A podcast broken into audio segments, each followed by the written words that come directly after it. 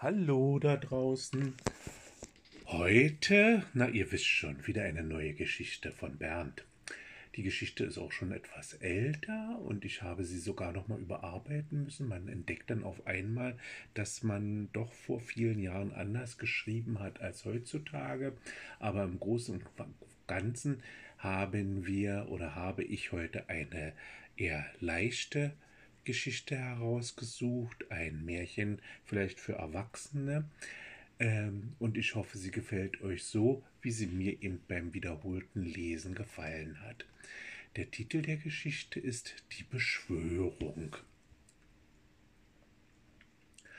Eine kleine Siedlung am Rande der Stadt könnte man beschreiben mit Es war einmal.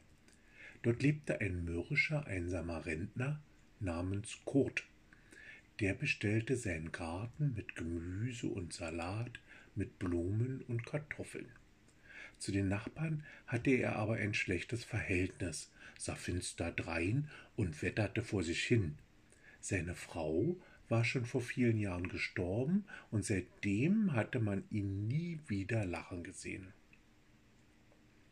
An seinem Grundstück vorbei führte ein kleiner Weg direkt in den Wald. Er konnte genau beobachten, wer den Weg in den Wald benutzte. Er kannte sie alle, zumindest vom Sehen. Da kamen spielende Kinder oder Pilzsammler und täglich kamen Hundehalter vorbei.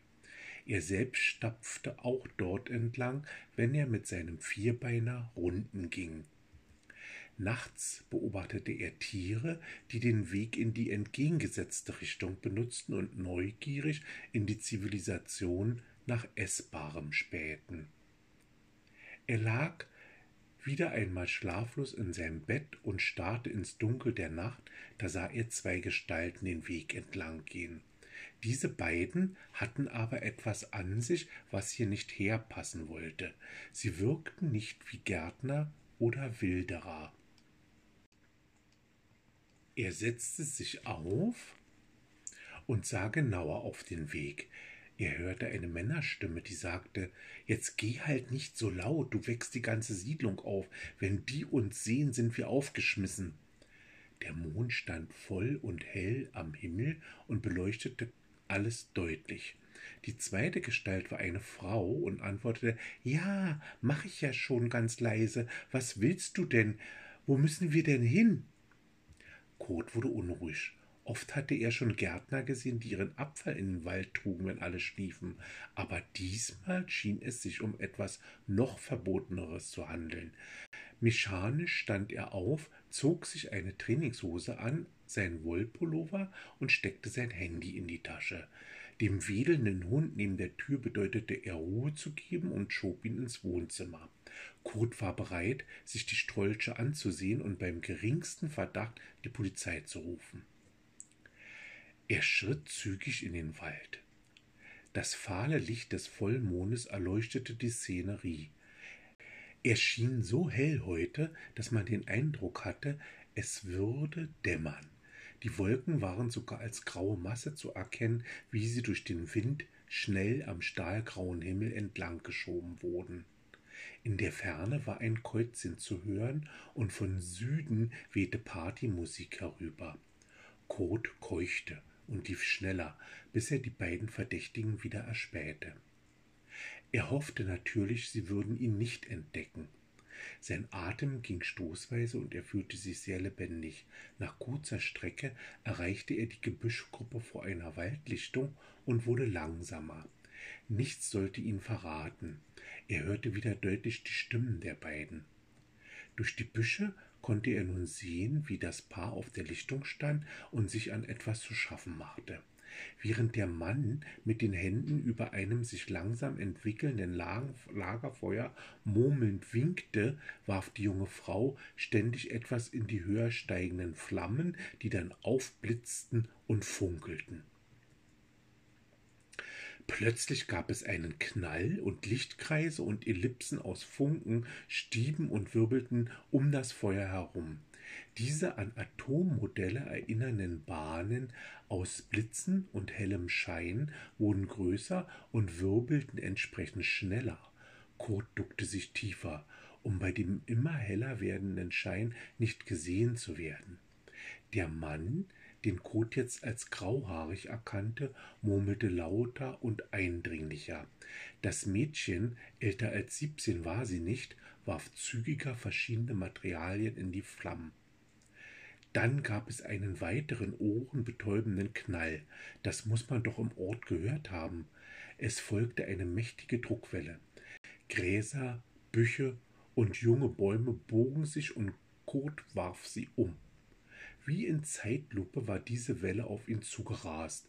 Er lag im nassen Gras und dachte nur noch an Flucht. Die Druckwelle hatte einen Nachtfalter auf seine Nase geblasen, der da hilflos flatterte und sich festkrallte. Er hatte keine Angst vor Insekten.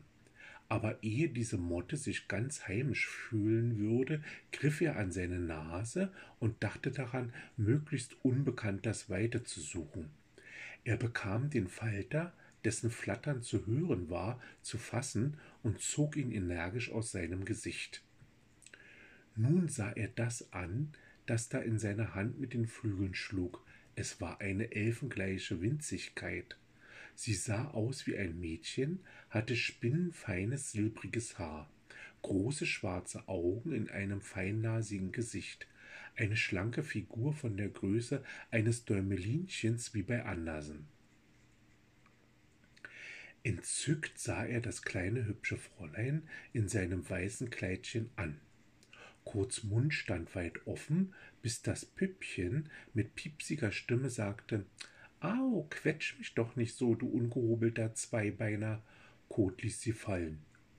Sie fiel direkt in seinen Schoß, stand auf und schüttelte sich, klopfte ihr Kleid ab, als wäre es mit Mehl bestäubt, und sah hoch. Also, was soll ich für dich tun, du Grobian? Ungläubig sah er auf das liebliche Wesen vor ihm. Wie? Und erinnerte sich an das unheimliche Paar, worauf er zischelte Still und den Zeigefinger auf seinen Mund legte. Er sah auf die Lichtung, wo sie laut und heftig miteinander diskutierten und keine Notiz von ihm genommen hatten. Er legte sich wieder flach auf den Boden, vor seinem Gesicht stand nun das kleine Wesen und zog einen Schmollmund, verschränkte ihre Arme. Die Lichtung war wieder in Mondschein gehüllt. Die Flammen waren erloschen. Er hörte so etwas wie Mondkinder, hast du denn keines gesehen? Sie antwortete nur Nein, wie sollte ich denn? Ich war fast eine Minute lang blind vom Blitz. Er Dann lass uns schnell abhauen, vielleicht beim nächsten Vollmond. Sie hob die Arme Nein, ohne mich. Ich mach bei dem Blödsinn nicht mehr mit, du Spinner. Kurt beobachtete, wie die beiden eilig davongingen. Sie diskutierten noch immer. Er setzte sich auf und überlegte kurz, kniff sich in die Ohren und sah sich um. Dann hob er den Winzling in seinen Schoß, als erinnerte er sich an eine Fata Morgana. Da saß sie nun, von einem fluoreszierenden Licht umgeben, das kleine Mädchen, das nicht höher als fünfzehn Zentimeter war. Er lächelte und sagte, ich träume. Darauf entgegnete die kleine Silbergestalt, Nein, du träumst nicht, Du hast mich doch gerufen. Wo hattest du eigentlich die Formel her? Er sah sie an und verstand gar nichts. Was sollte er tun? Er erwiderte zaghaft Wer oder was bist du denn? Ich will nach Hause. Ich muss mitkommen und bei dir bleiben bis an dein Ende. Ich bin ein Mondkind und wir machen das gerne. Er kicherte und wusste, das würde ihm niemand glauben. Kot stand auf und ging seinem Zuhause entgegen. Die kleine Lichtgestalt umschwirrte dabei seine Schultern. In seinem Zuhause angekommen, machte er aus einer Suppenschüssel ein weiches, gemütliches Bett für das Mondkind. Das kleine Wesen durchschwirrte die ganze Hütte, knuddelte den Hund hinter den Ohren und meinte, hier werde ich mich sehr wohlfühlen, das ahne ich. Lächelnd senkte sie sich in das kleine Porzellanbett. Von diesem Tag an hatte der Alte immer ein fröhliches Wesen, sah gesund und munter aus, war aufgeschlossen wie verwandelt. Man munkelte im Ort, er sei irgendwie zu Geld gekommen. Niemand wusste aber, dass er mit einem Mondkind zusammenlebte, das ihm jeden Wunsch erfüllte. Das blieb beider Geheimnis. Und wenn er nicht gestorben ist, na, Sie wissen schon. Bis dann, auf Wiederhören. Und ich freue mich schon, wenn ihr in der nächsten Woche wieder meinen Podcast einschaltet oder mir wieder Feedbacks gebt. Was soll ich lesen? Wie soll ich lesen? Besser lesen? Schlechter lesen? Gefallen euch meine Geschichten? All das interessiert mich sehr. Vielen Dank für eure Aufmerksamkeit. Tschüss für heute, euer Bernd.